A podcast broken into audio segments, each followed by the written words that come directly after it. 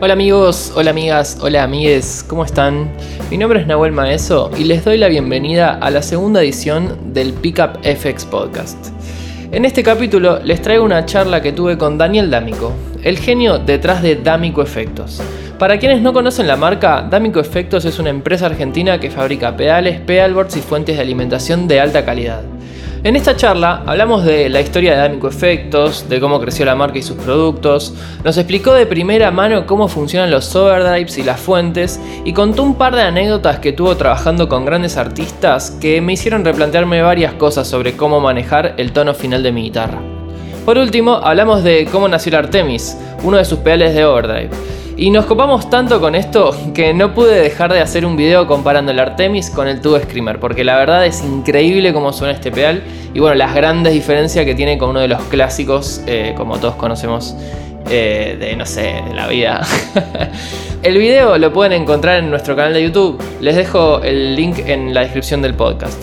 Así que sin más, vamos con la charla. Bienvenido, Dani, al podcast de Pickup FX. Muchas gracias, primero que nada, por coparte con tu tiempo. ¿Qué tal, Nahuel? Bueno, gracias a vos y nada, adelante con todo. Vamos.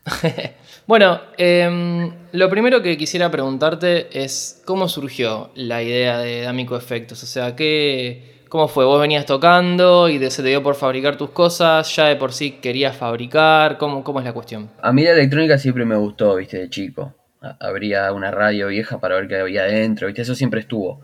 Eh, después, ¿viste? Empecé mm. con la música, ¿viste? Yo arranqué con la batería y después me pasé a la guitarra y poco a poco fui descubriendo que había efectos, ¿viste? Si bien eh, te estoy hablando de una época que no había internet. ¿Qué época era? Y año 2000, ponele. O sea, había, me parece, pero no, había banda ancha. ¿Viste? Era, era todo más, precario. Y yo no tenía internet. Eh, y, tampoco andaba rápido, ¿viste? Era medio, difícil navegar. Y nada, eh, compré un pedal una vez, usado, me acuerdo, 100 pesos me salió un boss. Y. ¿Qué pedal? El, naranja, el, creo que era el turbo. Un overdrive. Un, digo, un, una distorsión. Y nada, me compré después un guagua, me acuerdo. Todo esto juntando plata, viste, que me, que me daba mi abuela, todo muy así de a poquito y mm, nada, ahí, viste, tenía un transformador y necesitaba otro para, para alimentar otro pedal. Y, claro. preguntándole a un señor que arreglaba televisores, no sé qué, me explicó que podía sacar del mismo transformador otro cable y alimentar los dos pedales, ¿viste? Y ahí como que se me prendió un poquito la luz con el tema de las fuentes, ¿viste? Yo medio que flasheaba, decía, esto se puede vender porque... Claro. Eh, o sea, yo iba a tocar, me acuerdo, a, algún lugar, ¿viste? Así. Por lo general yo era chico en ese momento, se armaban, me acuerdo, fechas capaz en la casa de alguno, ¿viste? Era todo medio así. Eh, y, me acuerdo de ver, eh, ver pibes que iban con tres pedales y cada pedal con su transformador, ponele. Y nada, yo con esto dije, chau, con el mismo transformador puedo alimentar 3, 4, 5. Este señor me había dicho que hasta 20 pedales puedes alimentar tranquilamente. Entonces ahí me quedó medio picando lo de la fuente. Claro, me había dicho, este era, imagínate un, uno que reparaba televisores, ¿no? Pero sabía electrónica y me, tiró un poco de data. Ahí como que se me implantó un poquito la, viste, de que, de que había una, un algo para hacer y viste que después terminó siendo la nodriza, ¿no? Eso. O sea, yo ahora rebobinando te lo digo, pero que se podía fabricar una, multifuente. Después, bueno, pasó el tiempo tocando, no sé qué, y eh, todo cambió cuando empecé a tener internet en mi casa y empecé a acceder a, cierta info y, a ver, eh, ya viste, ya esto era 2007 me parece, ya, ya pasó un tiempo eh, ya la internet andaba mm. mucho más rápido, ¿no? Todo. Eh, me acuerdo que vi, justo arrancó el musiquiatra y vi el, el video de, la pedalera de Pablo Mondelo y ahí quedé medio flasheado porque vi efectos que no conocía. Y, empecé como a, Se me abrió todo un mundo, ¿viste? Y más teniendo internet ahí enfrente, empecé a googlear y encontré de todo y, y, llegué a encontrar foros y páginas de electrónica también. Y ahí, bueno, llegó el momento de llevarlo a la realidad y nada, me acuerdo que el, primer pedal que hice fue un. ¿Viste que están los fuses que tienen la, octava? Los fuses viejos, así que. sí, tipo el octafus. Claro, bueno, digamos, el, circuito, la tapa que hace la octava, ese fue el primer pedal que hice. O sea, vos lo ponías clean, ponele, y tenías la, octavita igual ahí sonando. Un octavador hiciste, básicamente. Claro, pero de, ese tipo de octavador, viste que no te hace la octava en todo el mango, sino que trobas en ciertas zonas de, de la, de la guitarra. Claro, sí, no, no es el, el digital, digamos. Claro, no, no. Pero nada, fue todo un flash porque yo esperaba que no ande directamente, ¿viste? Y anduvo y quizá- quizás si no andaba lo tiraba a la mierda y ya después no, no hacía más nada. Y No de ahí hacías, empecé, claro, a, a meterme y bueno, lo, lo próximo que hice que empecé a usar, me acuerdo, fue un booster. Que después hablando con mi viejo Mm. le cuento cuánto salía el original y la plata que yo había gastado y era mucho menos lo que me salió a mí hacerlo acá que lo que salía el original importado y to- viste toda la movida. Bueno, y mi viejo me dice, ¿por qué no Claro. para vender? Y nada, a mí me pareció, viste, eh, una locura y lo, lo saqué matando, le dije que no, que, que, que mi, que mi felicidad iba por... capitalista. Claro, mi, fe- mi felicidad iba por, por, por que ande y por la plata que me ahorré y nada más, viste. Qué sé yo, yo era chico también. Claro. Y no veías eso como una fuente de guita, sino como Claro, simplemente algo para vos. No, sí, sí, tal cual. Yo quería Ahí seguir va. experimentando, ¿viste? Y, y- y seguir metiéndome en esa. El tema es que, bueno, a, a medida que, viste, otros músicos veían, che, y, y ese pedal no ese lo hice yo, ah, uh, mira qué bueno, no sé qué, viste, bueno, ahí ya arrancaba. Claro. Y hasta que venía alguno y me decía, che, ¿no me haces uno para mí? Y de a poquito empecé a, a- un poco así sin querer, a armarle alguno a alguien. El tema era, viste, las carcasas, el- la presentación, la pintura, todo eso, viste. Por lo general cuando armas Claro. algo así era un- casero, Se te iba un poco de las manos. claro, te queda todo más rústico, viste. Y bueno, yo quizás no, no me parecía que era algo muy vendible. Eh, Claro, pero después, bueno, claro. conseguí quien, quien me lo podía hacer, viste, lo, lo de armarme las, las cajitas y, y de a poco, viste, eh, me fui metiendo, pero siempre laburando así, medio a- con Mm. conocidos y laburando entre comillas. Yo no me lo tomaba como un, como un trabajo, sino decía, bueno, eh, con esta plata que entra, no sé, me compro un tester mejor. O me, o me compro más estaño, o me compro Claro. una lámpara para que- que me alumbre bien Claro. la mesa, viste, ir como equipándome para Claro. seguir en, en esta aventura, era más que nada. Pero de a poco Claro. empecé a vender sin querer, Claro, claro, ¿viste? claro. todo muy tranquilo. ¿Y qué fue lo que. O sea, qué fue lo primero que, que, que vendiste, digamos, ya oficialmente, como diciendo, ok, bueno, esto es un producto, lo vendo, lo publicito? ¿Cuál fue tu primer producto? Y te diría la nodriza. Eh, yo ya había hecho otros pedales, pero la, la fuente fue como lo, lo que mejor entró. Antes de la nodriza yo Ok. había hecho, viste, algunos overdrive, distorsiones. ¿Y qué, qué- cómo era la primer nodriza? Digo, para los que no conocen la nodriza, eh, la nodriza es una fuente de alimentación de pedales. Y al día de hoy, eh, yo que la conozco desde hace bastante, pasaron varias versiones, o sea, como que hay distintas opciones. ¿Cómo era la primer, digamos, la, el prototipo de la nodriza? Mira, en realidad quizás estás esperando que te diga que era muy distinta a la, a la actual y no. Era, era igual a la, a la que tenés vos. O sea, salió muy fácil eso. Yo ya había tenido otra fuente y era muy grande. La abrí, me acuerdo, y, adentro de la placa era muy chiquita. Y dije, ¿por qué es tan grande la fuente con Claro. la placa tan chiquita? Esto tendría que ser mucho más chico. Ahí nació un poco la, la inquietud de armar una fuente, ¿viste? Mi gente ya venía haciendo Claro. pedales, ya estaba un poquito aceitado todo eso. Y mm, salió muy rápido. O sea, yo tenía, tenía un primo que estaba en- vivía en Estados Unidos y un día se vino y me trajo unos CD, ¿viste? El pedal. Y Sí. me acuerdo que miré los CD, dije blanco con negro, LED azul, listo. ¿Entendés? Salió de ahí la estética. Claro, le sacaste la- la- el diseño, digamos. Claro, el, el look, digamos. Vi- Viste algo minimalista. Y, el nombre también salió como muy rápido, todo. eh, nada, quizás ya lo tenía craneado de, de esta vez que te cuento que, que este, que este señor me explicó lo del transformador ese, ¿viste? Y no sé. Yo siento que Claro. estaba medio predestinado a que esto saliera en algún momento. Qui- quizás medio místico lo que te estoy diciendo. Pero... Bueno, igual el misticismo es una realidad y, y si por algo ese tipo te dijo eso y eso fue lo que después te llevó a una cosa y otra. Y también de alguna forma se confirma fácilmente porque la nodriza claramente es uno del- es de tus caballitos de batalla, digamos. Ponele yo, conocí a, te conocí a vos, digamos, a la marca a través de la nodriza, justamente porque al estar buscando una nodriza, una nodriza, una fuente eh, nacional que fuese también de pequeño tamaño, porque a mí me parecía que las fuentes eran demasiado grandes, o que capaz que donde enchufabas los pedales era pequeño, pero el transformador era gigante.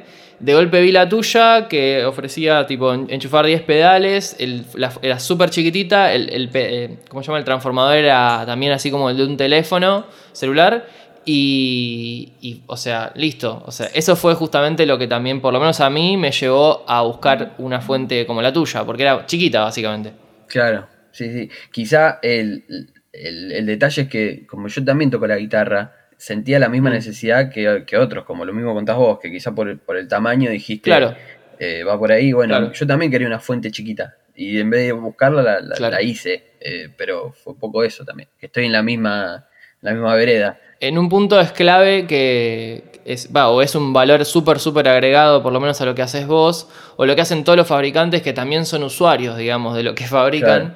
Eh, que ahí es donde muchas veces se ve la diferencia, porque de golpe el que es guitarrista entiende un guitarrista, el que no es guitarrista es como, bueno, capaz que lo ve como un negocio y nada más, pero nunca termina de hacer un producto que, realmente esté bueno.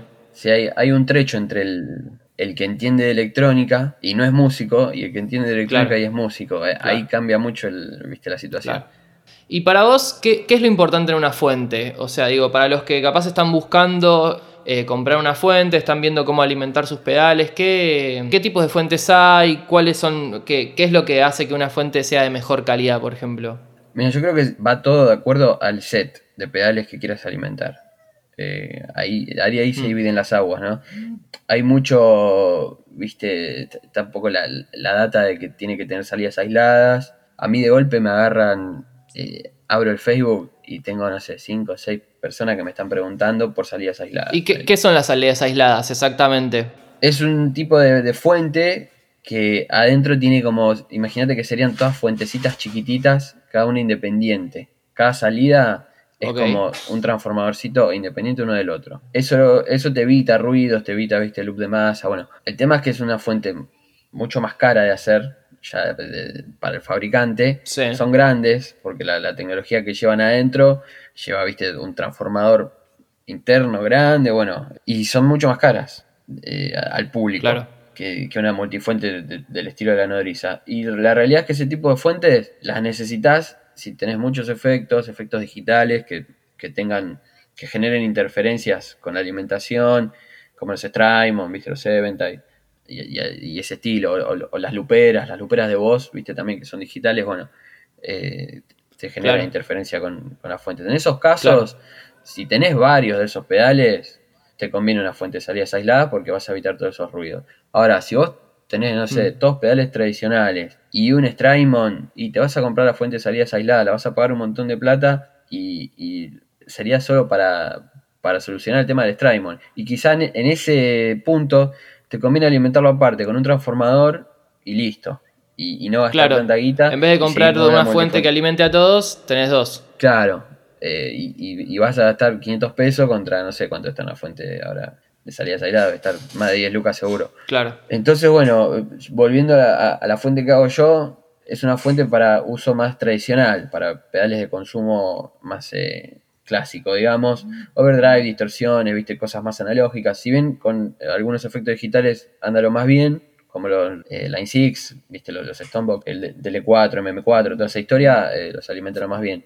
O sea que no, es que si es digital no va, hay que ver eh, hmm. El, pedal, viste, en realidad. Claro.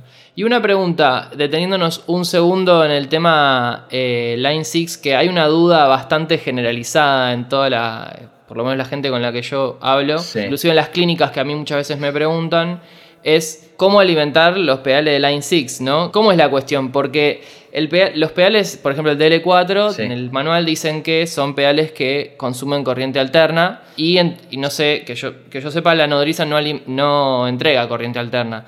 ¿Cómo es la cuestión? O sea, ¿cómo se alimenta eh, eléctricamente un DL4 eh, por el que sabe, díganoslo, por favor. Bueno, vamos a derribar el mito. Si el manual te pide corriente alterna, 9 volt, al ser alterna no tiene polaridad la corriente, o sea, no, no te lo especifica por eso, y te pide 1200 mA de, de, corriente, ¿no? Hmm. Eso es lo que pide Line 6, que es la fuente que hacen ellos. Exactamente. La realidad es que vos al, pedal, si lo medís, consume 200, 210 mA, no 1200 como piden ellos. Y al, al toque de la alimentación en la placa, tiene todo un circuito que la pasa a corriente continua. O sea, entra alterna, la pasa continua y después va a, toda la placa. O sea, el pedal en realidad se alimenta con, continua, como todo lo que es electrónica.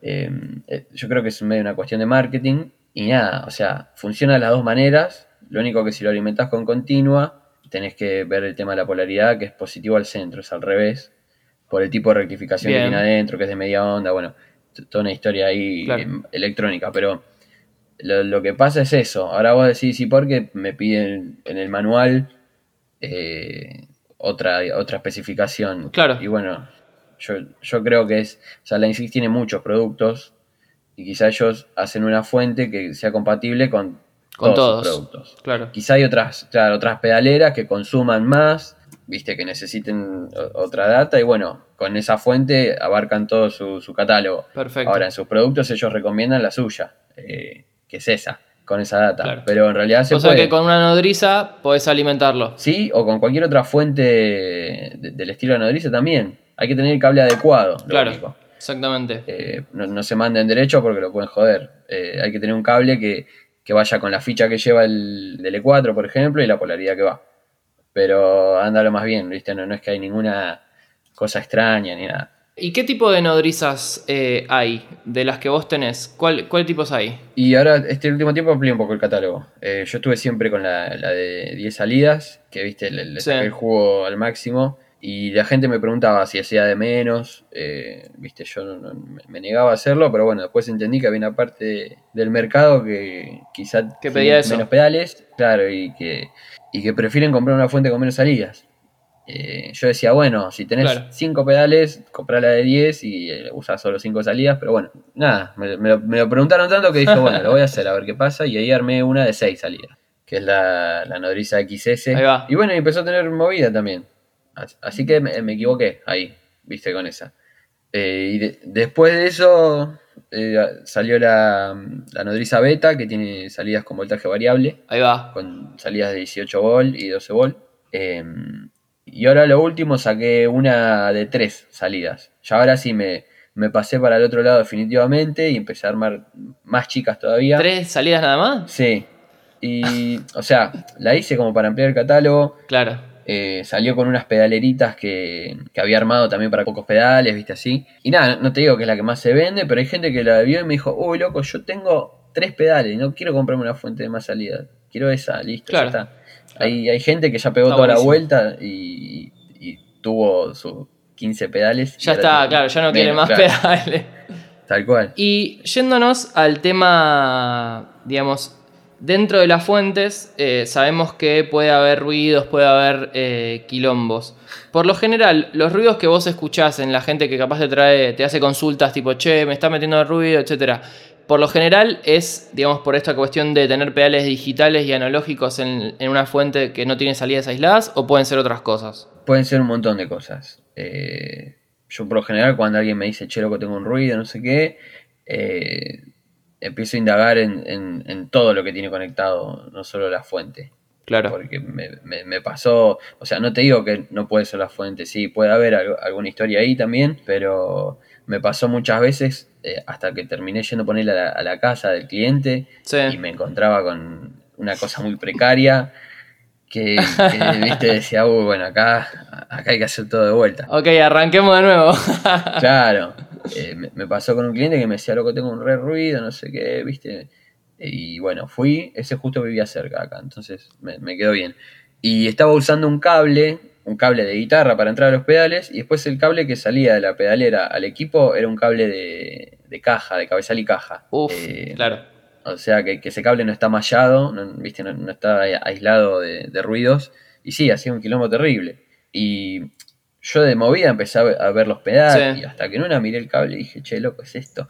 Y me pasó un par de veces más, ¿eh? Con otros clientes que, que también, viste, Claro. eh, me- mandan un video, capaz o algo así, y le digo, pero mostrame, que se vea todo en el video, mostrame la guitarra, mostrame todo, y, y bueno, y digo, che, a ver ese cable, ponmelo más de cerca, y bueno, Claro. Viste, a veces lo, lo- lo compran porque es más cortito, viste, más cómodo, no sé qué, pero bueno, te viene, eso es un ejemplo. Eh, hay hay ciertos, ciertas combinaciones que son más ruidosas que otras, viste, también. No sé, un fuzz, poner Claro. cosas así, y va- vas a tener más quilombo de lo normal. Eh, los efectos, eh, al sumarse al audio, eh, generan más soplido, que en realidad muchas veces te están levantando un soplido que está vos te, acercás al equipo en clean Claro. y el Sí, soplido sí, es parte del efecto, en Claro, realidad. Es pero- como- Y es muy bajito. Y el efecto te está distorsionando ese mismo soplido que ya lo tenés. Y lo levanta y lo distorsiona y tenés un poco más de bardo. El tema, lo que siempre digo es que no. Que el, el ruido, el ham que tengas, no tenga el, el- el mismo volumen que el, que el volumen que tenés la guitarra. Claro, sí. Si ahí está, si eso está muy cerca, digamos, los volúmenes de ruido con el volumen de la viola, bueno, hay algo, está pasando algo. Si está lejos, eh, no, Claro. porque hay, hay flacos que capaz se, se paranoiquean y dicen, no, loco, hay ruido, hay ruido, no quiero tener nada de ruido, y no, un poquito siempre va a haber. Estamos hablando de distorsiones, todo. Ahora, por, por el tema de la fuente, eh, hay que ver, ¿viste? Eh, me ha pasado con clientes que me decían, en la sala de ensayo no tengo ruido, en mi casa sí. Y nada, Puede ser la alimentación eléctrica del lugar, ponele. Claro, sí, sí, tal cual, a eso iba. O capaz no tienen puesta tierra, ¿viste? O, o Claro. están cerca de algo que genera ruido, eh, ¿viste? Un tubo de luz, lo- Claro. un dimmer, los dimmer, ¿viste? Que bajan la luz, Claro. eh, esos hacen ruido. Bueno, entonces, ¿viste? Hay un montón de situaciones que, que- que también te pueden hacer bardo, pero hay como un común de decir, che, ruido de la fuente. Y sí, puede que sí o puede que no. Claro. Y el tema cables, o sea, ¿qué tanto pueden meter ruido los cables o qué tanto la pueden cagar, digamos, tener cables de mala calidad? Y yo llegué a la conclusión de que los cables suenan, así como la madera y, y- y toda, toda la historia de- de- del audio. eh, los cables te, te- te colorean el sonido. Electrónicamente, viste que, que- que gene- generan capacitancia, son parte del circuito de la guitarra, bueno, está toda esa data también, pero llevándolo a términos más, más esenciales, eh, suenan los cables. Mm. Me pasó con, con Pablo Mondelo de Masacre, que un día fui a la sala, no me acuerdo hacer qué, y bueno, empezó a probar, y él no, viste, estaba medio incómodo, miraba al equipo, la guitarra, movía una perillita, movía otra, seguía probando, viste, para mí sonaba genial, estaba buenísimo. Y él no, Sí. seguía dando vueltas, decía qué pasa acá, no sé qué. Y en una eh, mira el cable que estaba usando y me dice, ah, no, este no es el cable que yo uso. Y lo sacó, puso otro y sonaba todo mucho mejor. ¿Y qué, qué escuchaste vos? O sea, ¿qué, qué significa mejor? Y sonaba un poquito más medioso, cambió un poquito el grano de, de- de la distorsión, como más, más enfocado el audio. Y eran dos cables caros. de- uno era un, un audio técnica, era el, el primero Sí. que tenía. Un cable audio, audio técnica, que es una empresa que fabrica cosas de audio, ¿no? Eh, y un cable caro. Claro, sí, o sea, Y- especializada en eso. Claro, y el otro que puso era un Monster, de esos con fichas blancas, que son bastante gruesos, y puso el Monster y cambió todo. Y me dice, sí, viste, o sea, yo cuando lo vi ahí en- pude sentir la comparación, eh, sí, cambió. Y después me dice, Claro. viste, y me dice, tengo otro igual que me trajeron hace poco, la misma marca, el mismo modelo, y no suena igual a este. Ahí ya, viste, bueno, estamos en la- a la deriva, porque... Y ahí tu cerebro hizo... Claro, sí, sí. Porque el, el- el que él tenía lo, lo vino usando hace un montón y no sé, quizá está añejado. No sé, ahí ya, viste, entramos en otro. Claro, claro, no, güey, ya ahí entramos en una que... Claro, pero tiene otro igual, del mismo modelo y, y no suena igual. claro. Eh, así que bueno. Eh, es, es medio un experimento todo eso, ¿no? Porque para mí no hay nada prohibido que te digan, no, el guagua va primero, no seas boludo, ponelo primero. Eh, sí, suena mejor si va primero, qué sé yo, pero Gilmour usa uno adelante y otro al final, ponele. Eh, y, Claro. y sa- y saca audios distintos y, viste, ya ahí llevándolo más a, a- a un terreno real y no tan electrónico, eh, yo lo que le diría a todos es que Mm. prueben, que se tomen el tiempo de probar claro. vos pones la- las modulaciones antes de la distorsión y después de la distorsión y son distintas. Y algunas van a estar mejor después y otras antes. No sé, a mí el, el, el phaser me gusta antes de la distorsión. Hay mucha gente que lo usa después, ponele. Claro. Hay ciertos parámetros, ¿no? Para respetar eh, o, o- o usos tradicionales. Claro. decís, no, mirá, la mayoría de la gente lo usa así. Ahora vos, capaz, eh, metés, un, no sé, el compresor en otro lado. Sí, te puede gustar de otra forma. Claro, y te, y te vuela la, la cabeza. Quizás lo que hay que tener medio di- diagramado es cómo va el, el sentido de- del, del sonido, ¿no? De que, que sale de la guitarra, pasa por el primer pedal y si ese primer pedal está accionado, al pedal que sigue le va a llegar la señal con el efecto del primer pedal también. Eh, eso, viste, hay, Claro. hay que entenderlo un poco. Quizás cuando estaqueas overdrives, ponele, pones, no sé, un, un tube screamer y, y un, y un clon, ponele, que Sí. es una combinación que está buena. Y si vos pones el tube screamer primero, bueno, el clon va a leer eh, el audio del tube screamer. le va a llegar. No le va a llegar la guitarra limpia. Y Claro. si lo pones al revés también. El Tube Screamer va a leer la guitarra con, con el audio del clon y va, y va a hacer el efecto arriba de eso. Claro. Bueno, depende de cuál pongas primero y cuál, pongas después, vas a sentir diferencias en el audio. Y ahora vos me decís cuál era mejor y no sé, la que más te guste. A mí me gusta ah, primero Ese, el, sin duda. Claro, primero el clon y después el, el Tube Screamer. Pero lo pones al revés y después te gusta. Y para los que no lo conocen, ¿qué es el clon? Y el clon es como cómo se dividen las aguas entre los overdrives. Están los, los Tube Screamer y los clon, me parece, ¿viste? Ahí es como que es es la historia de, de la humanidad con, con- con los overdrives. Eh, es, es un pedal que, que trajo como otra data electrónica adentro y, y bueno, eh, mucha gente fue para ahí, ¿viste? La realidad es que el, el poner el Tube Screamer eh, tiene muchos hijos, llam- llamémosle, mu- muchos, muchos modelos de, de diferentes fabricantes son un Tube Screamer con algo modificado, ¿viste? O algo, alguna cosita mejorada o algo así, y, y ahí empezó el, el linaje del Tube Screamer. Ahora, el clon eh, tiene un desarrollo mucho más complejo y mm, quizá no es tan fácil de, de replicar y, y modificarlo se puede, pero es, es más lindo como, como nació, digamos. Claro. Quizá no es un pedal tan clásico, modificado como el Tube. Screamer, claro.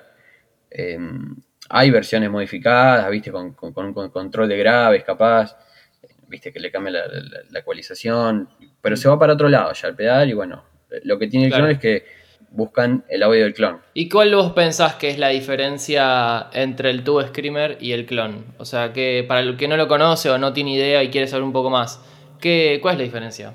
Y en, en audio, eh, el Tube Screamer es un pedal más invasivo. Te recorta, viste, la, la ecualización de una manera que eh, como que toma el control, viste, todo se pone más medioso, más comprimido. Claro. Eh, es un pedal que lo pones con una viola que vale un montón de plata y el pedal va a tener ese, esa característica igual. Y lo pones con una viola más barata y el pedal también se, se- se hace presente, ¿viste? Es invasivo. eh, Claro, es como que deforma muchísimo el original. Claro, tiene, viste, como mucho... Personalidad. eh, claro. Ahora vos si eso está bueno eh, o no, y depende, viste. Eh, la, la realidad es que garpó muy bien en la historia de, de- de las guitarras. Sí, bueno, Bogan es un ejemplo. Claro. Y es un circuito bastante, eh, digamos, no, no es muy arriesgado y, y está hecho con cosas bastante terrenales, digamos, y, y baratas. No es, no es que los tipos quisieron diseñar algo súper sofisticado. Dijeron, hagamos esto y salió, salió así, lo dejamos así. Y, lo, y empezó a garpar y a la gente le gustó y, marcó el audio de- en los años que pasaron, ¿no? Ahora, después, bueno, apareció el clon en los 90 y fue como ot- otro concepto, ¿viste? Eh, tiene un diseño mucho más cuidado, mucho más eh, desarrollado y complejo también. Y el audio es total, totalmente distinto a lo que hace el, el Tube Screamer. Si bien son overdrives, el, el clon es como muy respetuoso eh, con, con lo que le enchufes. Claro. Eh, no, no- no te va a invadir el sonido, sino que se va a sumar a lo que vos estás tocando. Vos estás con una Les Paul y, y, tenés, y tenés el timbre de la Les Paul y pones el pedal y el timbre de la Les Paul sigue estando con algo que le suma encima sin, sin modificarlo. Eh, lo mismo con un astrato y, y mismo con el equipo también. Eh, de- deja como que todo suene y aporta. Claro. Y el Artemis que, mm, que haces vos, ¿es una copia del clon? Me imagino llama Artemis clon. Sí, sí, sí. Sí, es una copia. ¿Y o qué, o sea, ¿qué, qué tomaste del original y qué le agregaste vos? Mira, de un, original de los postas no, no tuve a, a mano. Lo que tuve fue un, un clon eh, que hacen los Yankees, que es, es muy parecido, de, de Seriatón, que mm, me lo prestó Ula de, de Singleton. Y ese fue un poco como el parámetro, ¿viste? Además que me vi un montón de videos, audio, todo. Después conseguí un, otro, ¿viste? Un KTR y, y un Tumnus de, de Wampler, Sí. que también está basado. Pero el Tumnus va para otro lado, ¿viste? Tiene otros diodos, como que el tipo agarró el agarró la plataforma del circuito, digamos, y, y le puso su, su impronta. Es, es muy parecido, Claro. pero tiene, tiene como otra, ¿viste? Otro grano en la distorsión, bueno. Eh, o sea, tenía esos parámetros y de ahí, nada, agarré unos circuitos que había en internet, empecé a probar, ¿viste? Armándolos así eh, medio Frankenstein, ¿no? Hasta que encontré uno que me gustó como sonó y, y lo sentía del más parecido a lo que a, a los pedales que tenía de referencia. Claro. Tenía algunos ruidos, viste, el- los diodos que estaba usando en ese momento no me terminaban de cerrar, por más que eran los de Germanio que lleva el, el pedal y todo. Eh, bueno, después, viste, fue como, bueno, vamos por acá con este, este modelo y, y tratemos de, de- de mejorarlo y encontrarle la vuelta. Eh, hasta que, bueno, eh, conseguí unos diodos de Germanio que estaban mejor. Eso también, viste, es como medio extraño. El, el Germanio es como un material medio inestable. Y vos te comprás los diferentes paquetitos de diferentes fabricantes ¿Y suenan diferentes? Suena, eh, claro, suena diferente. Y justo los, los que tenía, los primeros que había comprado, no estaban buenos. ¿Entendés? Y eso me tiraba para atrás todo el, todo el proyecto. Hasta que Claro, dije, como que pensabas que estaba mal el diseño del proyecto, pero en realidad eran justo esos transistores que te habían tocado. Sí, sí, o sea, empecé de poco a desconfiar, digo, capaz que no es por acá. Y nada, después cuando conseguí otros, los puse y ahí apareció. Apareció del todo y me pasó de ponerlo con los, compararlo con los otros y me empezó a gustar más el que yo estaba haciendo. Tremendo. Ten en cuenta que es, es mi hijo, ¿no? Me va a gustar más siempre que, que otro. Pero... No puedo ser objetivo. Claro, pero ahí, ahí apareció, ¿viste? Dije, chau, mira, no es joda esto de los diodos. Y bueno, el, el mismo fabricante del clon, él lo desmitifica un poco, pero se armó el mito de que, de que usaba unos diodos que los consiguió no sé dónde y con- tenía un paquetito solo y esos eran los que sonaban y nunca más se pudo repetir eso. Claro. Y se armó toda una historia con, con los diodos Hermoso. mágicos del Típica clon. historia de guitarrista. Sí, ¿viste? Y por eso vale tanta guita y todo. claro. Eh, después ¿viste? empecé a, investigar más y, y compré varios lotes de, de diodo de germanio y empecé a probar y sí hay algunos que suenan mejor que otros. Y hay algunos que mantienen como un estándar en el audio y después de ahí empezás a probar y hay algunos que están, viste, son un poquito más mediosos, más crocantes, un poquito más de graves y hay otros que bajan de ahí. Se pone todo un poco más opaco, más ahogado. Entonces, bueno, quizá ahí hay que tener como un control de calidad, eh, viste, más exhaustivo porque justo en el circuito del clon es como una parte vital el, el diodo de germanio. Claro. Bueno, aparearlos también, viste, eso es otra, otra cosa que se hace con, el- con los componentes de germanio. Después el, el circuito tiene otra, otras dos eh, características que lo, lo destacan de lo que sería el, el tubo screamer o el, o el overdrive tradicional. Em, tiene una, una parte de fuente que al- entran los 9 volts de la- de que lo alimentás, ¿no? Como tradicionalmente, y adentro la fuente que tiene el pedal lo pasa a 18 volts. Entonces ahí eh, está un poco el, tema del- de, de que el pedal no es, no es comprimido como el tubo screamer, ¿viste? Es más abierto, eh, más Claro, dinámico también. tiene más ¿viste? headroom. Responde, claro, responde mu- mucho más a la púa. Eh, a mí me, siempre, viste, cuando, cuando empecé a meterme en esta, me dio la sensación, eh, sin, sin que sea igual, ¿no? Esto que voy a decir, pero e- es, más sensible al como si fuera un equipo valvular, ponele, que viste que hay otras sutilezas en la púa Claro. y, y- y en, y en las cuerdas, como las sentís. Bueno, con los 18 volt se vuelve todo más parecido a eso. Y la otra característica que tiene, que el, el control de, de gain es un, un blend, en realidad, es un control de mezcla. Mezcla la señal limpia que le entra al pedal Ah, con, la, mira vos. con la señal distorsionada que tiene el equipo. El equipo no, el- el la señal distorsionada que tiene el circuito y la señal limpia que entra a la guitarra. Entonces, por eso es tan transparente. Eso, eso es tremendo, ¿eh? Eso es tremendo. Eso Y es tremendo. está- Y voy a decir algo, voy a interrumpirte un segundo, Sí. porque a mí siempre me gustó mucho, que es algo que, que podía hacer algo en las clínicas cuando. Porque por lo general uno cuando va a tocar en vivo no es que. eh, No es tan fácil llevar dos amplis, ¿viste? Y hacer un, un seteo estéreo, digamos, para los que no tienen asistentes, digamos.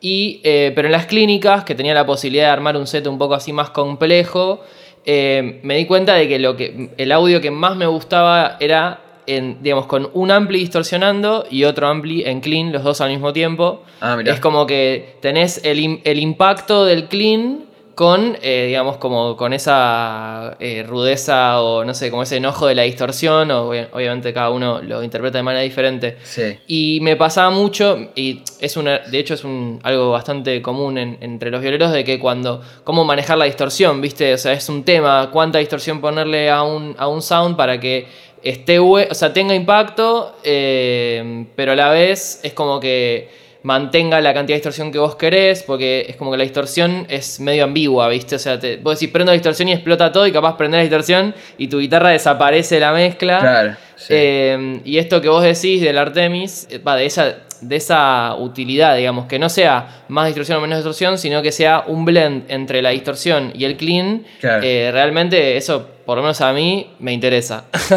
Y es- lo que mucha gente compró, viste, que vio eso y dijo, pará, esto está buenísimo, y ahí se armó Claro. todo el mito después.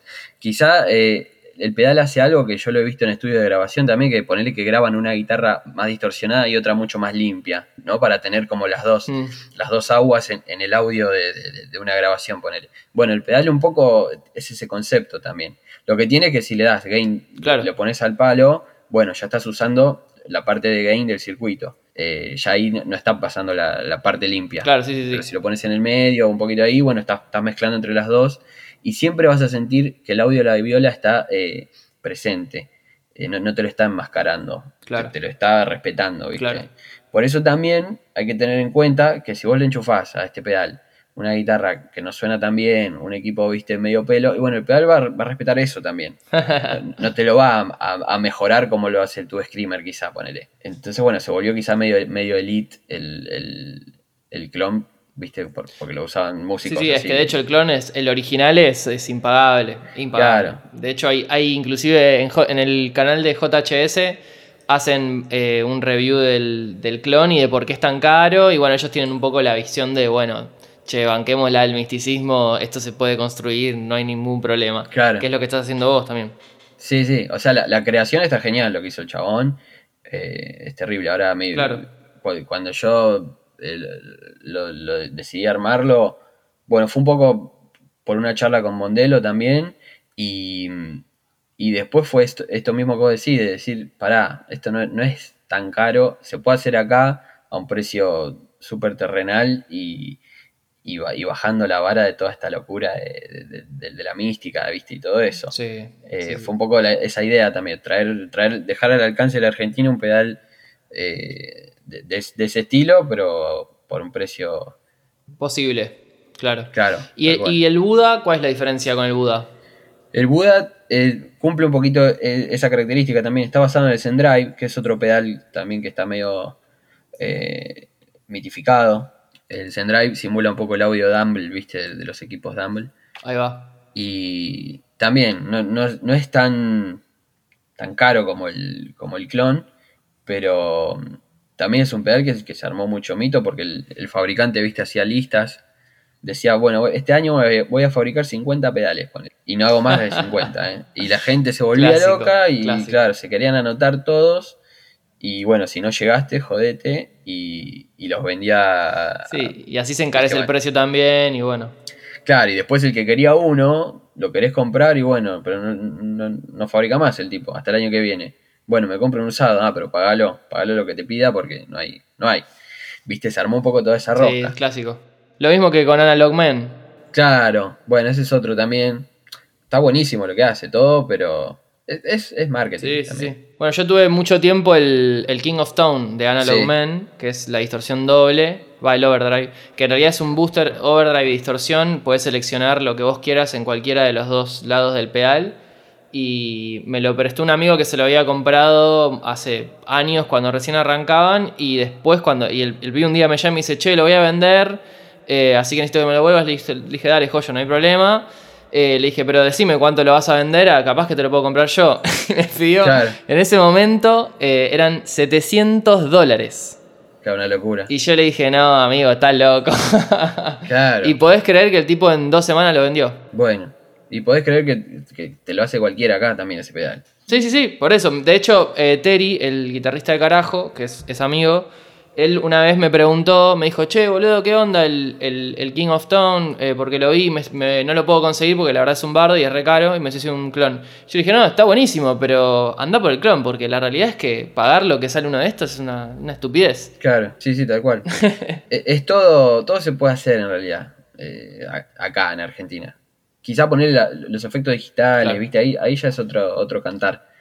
eh, la- con la programación y todo eso. Pero lo que es así analógico, puede haber alguna variante en el audio, obvio. te- necesitas tener los mismos componentes exactos para que sea igual, igual, igual. Eh, el mismo lote, todo, viste. Pero va a quedar algo demasiado cercano y muchísimo más barato. Y que en un punto, ¿qué sentido tiene, no? Digo, estar imitando todo el tiempo lo que hace otra gente, porque, digo, en un punto decís, bueno, loco, o sea, es mejor inspirarse y hacer algo que inclusive sea diferente y que te dé la posibilidad de tener otra opción también, porque es como, si todo el tiempo estás intentando imitar, es como, nunca vas a llegar tampoco. Y quizá, ponele lo que decís, si sos compositor, sí, está mejor inventar que, copiar a alguien. Hmm. Ponele. En el caso de, de, fabricar pedales, para mí, creo que ya está todo muy, muy inventado y muy muy implantado, ¿viste? El Tube Screamer es el pedal que más se vendió en la historia. Y, los que quisieron hacer otra cosa, ¿viste? Agarrar un Tube Screamer y, llevarlo para otro lado. Y, o sea, sí, lo, habrán vendido todo, pero el Tube Screamer sigue siendo el Tube Screamer, ¿entendés? Y, yo creo que hay, hay, hay cosas que son clásicas, ¿viste? Y ya están implantadas. Y si traes algo nuevo, totalmente de cero, diseñado por vos y que no, que no se parezca a nada, y va a ser muy difícil el, inicio de eso, ¿viste? Claro. Que, tome su reconocimiento y su fama y todo. Eh, bueno, en la música igual pasa lo mismo. y capaz si haces, eh, sí, hoy si haces reggaetón es todo más fácil, ponele, ¿no? Que, ya está, ya está implantado. o, el estilo que sea, digo, cualquier estilo que ya exista, eh, ya es algo que está construido y vos ah, te agarras de eso para hacer algo. Pero en un punto digo, nadie tampoco inventa de cero. Es como que siempre tenés que inspirarte en algo como para después construir algo que capaz con el tiempo se transforme en algo nuevo. Sí, sí. Yo eh, escuché una anécdota de los Stones que le, preguntaron cómo, cómo componían sus discos, no sé qué. Y dijeron, nos, encerramos a fumar y a tomar café y a escuchar la banda que queremos copiar. Eh, ¿Viste? Era una cosa así. Tremendo. Eh, y después sale lo que sale, ¿no? Los discos de los Stones. Claro, sí, sí. Andás a ver qué escuchan ellos, ¿no?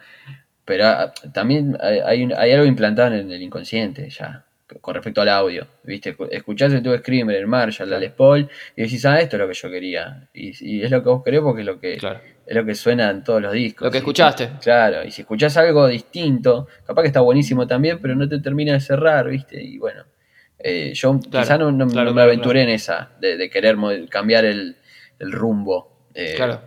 Yo en mi caso prefiero prefiero ir por, por lo clásico y, hacerlo acá en Argentina y que, sé que las cosas de afuera son difíciles de conseguir acá y son caras y bueno, eh, tratar de crearlo acá eh, y, a, un precio mucho más accesible, como que esa sería además la, cuestión para mí. No, no tengo como eh, así decir, uy, estoy copiando a alguien, no, soy, ¿viste? soy un trucho, no, o sea, todos, todos clonamos, copiamos y... Y exactamente. Es que en realidad se trata de eso por lo menos al principio, capaz decís, bueno, más adelante podés ver de ir modificando la cosa hasta que se deforme totalmente, pero al principio está bueno, como dicen, pararse en los, en los hombros de los grandes para ver más allá.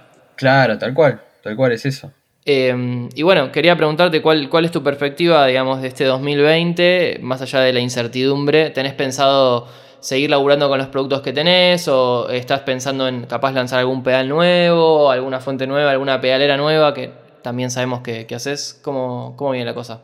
Y mira, justo me preguntás, yo también estoy en cuarentena y, o sea, creo que este año está medio perdido, ¿no? Em, pero así todo esto de estar encerrado, te, claro, te hace pensar un poco, viste, y flashear y la verdad es que más pedales quiero hacer, em, pero quiero encontrar bien que, viste, eh, o sea, no, no quiero hacer algo porque sí, sino que mismo que, cumpla estas, estas características que te conté, viste, quizá alguna figurita difícil que, si está acá vale mucha guita, como por ejemplo el, pedal que nombraste vos. El, King of Tone de Analog Man. Ponele, claro. O, investigar un poco más, viste. La verdad, este último tiempo me la pasé en Netflix, en YouTube y vi cosas. Pero el tema es que con esto de la cuarentena se complica me puedo poner a desarrollar algo, pero quizá llega un momento que necesito X componente y capaz no lo tengo y, lo, dónde lo compro, ¿viste? Para seguir eh, viendo cómo suena y, cómo van los valores y todo. Entonces, eso como que limita un poco, digamos, la, cuestión. Se puede hacer, desde la parte teórica se puede, pero después cuando llevarlo a la práctica, eh, esto de no poder salir, eh, complica. Ponele, ayer me llegó un pedido de, de unos componentes que pedí a una casa electrónica que me enteré que está trabajando, pero hay cosas que las tenés que traer de afuera. Eh, y ahí ya, claro. Eh, con esto la pandemia es, otro, cantar. Entonces, está todo medio limitado. Este año lo veo complicado. Yo igual, viste, por ahora, de lo, de lo que fabrico, tengo como para hacer, eh, como para laburar, tengo stock de insumos y todo eso. Alguna cosita me falta, pero bueno, supongo que en alguna flexibilización de la, de la cuarentena lo voy a poder eh, ir, a, ir a retirar, ¿viste? Pero son cosas que hay acá, hay acá en el país. Eh, así que bueno, darle para adelante dentro de lo que se pueda. Eh, y nada, sé que los guitarristas somos todos muy, muy manijas con todo esto y no, va a haber pandemia ni nada que nos, que nos cambie el, la, la, ansiedad por tener X pedal o, cualquier producto, ¿viste? eso, en eso también lo tengo claro que el día que se acabe todo esto, hay que ver cómo queda la economía, ¿no? Pero va a haber unos cuantos que van a decir, no, loco, yo, yo vi este pedal en, YouTube, lo vi, después vi otra cosa y, me lo quiero. Y, me lo quiero comprar y tengo, esta es la última plata que me queda y me lo compro y después no como por dos, tres días, pero no me importa. ¿Viste? Es, es medio así, ¿no? Como el, el, cliente ideal. Claro, y hay gente así, ¿viste? Yo mismo me pongo manija. Y sí, sí, sí, yo también. Yo eh, también. Por eso, ¿viste? el, público que tenemos es, fiel en ese sentido. Qué bueno, qué bueno. Bueno, Dani, te agradezco muchísimo por haber eh, pasado por el podcast de Pickup FX. Esperemos que no sea el último. Dale, gracias, loco, gracias por, por la onda y bueno, estamos en contacto. Saludo para todos.